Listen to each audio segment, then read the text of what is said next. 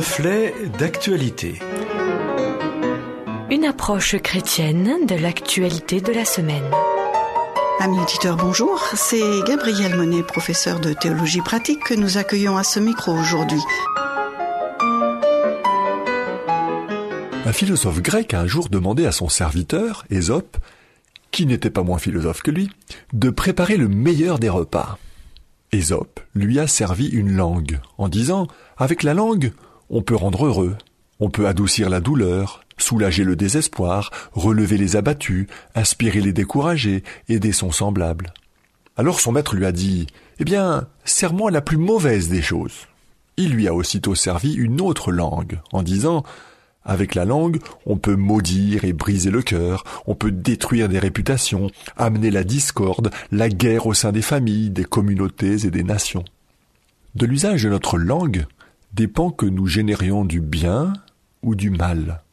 Mais un bon usage de notre parole est souvent plus complexe qu'on ne le croit. Une question fondamentale qui se pose à nous de multiples fois par jour est de savoir si nous devons dire certaines choses ou pas, et le cas échéant, quand et comment les dire. L'actualité nous donne quelques exemples de ce défi et des enjeux liés à nos prises de parole. La semaine dernière, Ségolène Royal a été remerciée de son rôle d'ambassadrice des pôles pour avoir manifesté une trop grande liberté de parole vis-à-vis du gouvernement. Dans la même lignée, le préfet Claude Darcourt s'est vu convoqué par son autorité de tutelle pour une mise en garde car il avait pris la liberté d'affirmer qu'à titre personnel, il avait des réserves sur la loi de bioéthique actuellement discutée au Parlement. L'ambassadrice et le préfet ont-ils eu raison? Entre liberté d'expression et solidarité avec le pouvoir, faut-il vraiment choisir? Comment conjuguer audace de la franchise et devoir de réserve? D'ailleurs, les réactions sont très diverses. Certains évoquent le courage, d'autres un agenda personnel qui prend le pas sur le bien commun.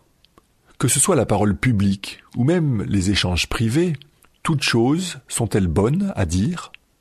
La question est plus paradoxale qu'il n'y paraît est finalement très subjective. Dans un sens, comme le dicton qui affirme qu'il vaut mieux tourner sept fois sa langue dans sa bouche avant de parler le suggère, se retenir de parler ou de trop parler est souvent sage. Pourtant, oser dire sa vérité est essentiel pour être franc et faire avancer les choses. Alors peut-être qu'un autre aspect de la question peut entrer en considération, c'est la manière de dire les choses. Dans l'actualité, l'affaire Mila me semble un exemple des dérives de paroles inadaptées. Pour rappel, le 19 janvier, dans une vidéo Instagram, la jeune fille est conduite à un dragueur qui fait éruption alors qu'elle discute en direct musique et inclinaison sexuelle. Et du coup, le garçon l'accuse de racisme anti-musulman. Dans la foulée, des cyberharceleurs se mettent à insulter la jeune fille, avec des mots fleuris.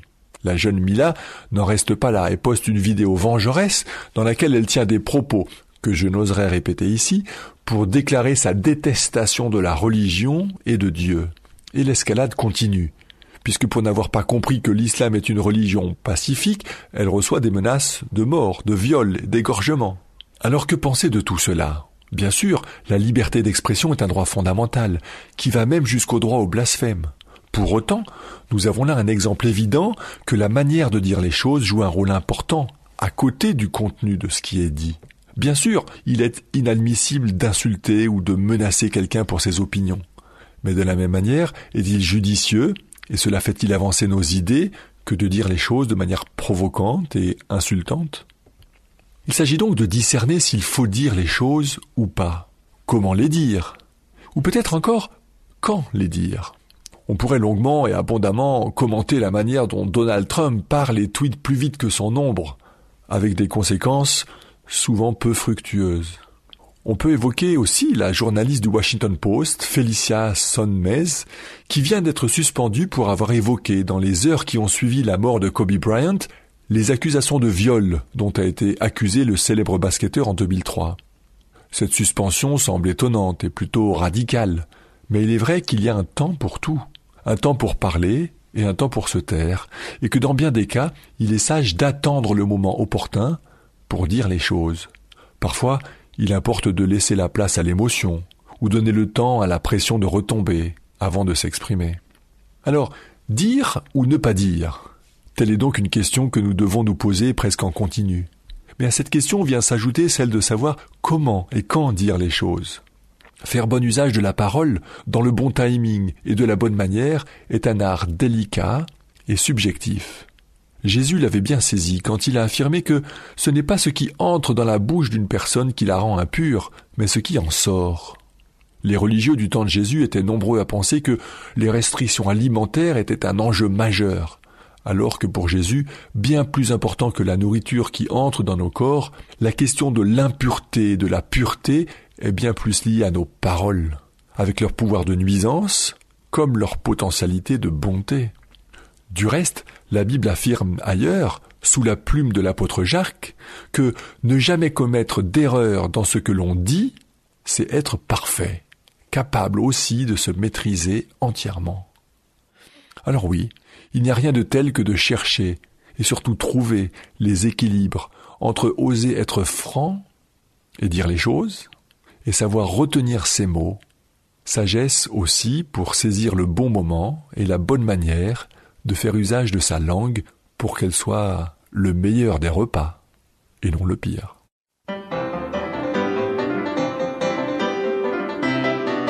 Merci à Gabriel Monet pour cette réflexion. Le texte euh, est disponible pour vous, il suffit de le demander, ainsi que la chronique en podcast. Amis auditeurs, je vous dis à bientôt.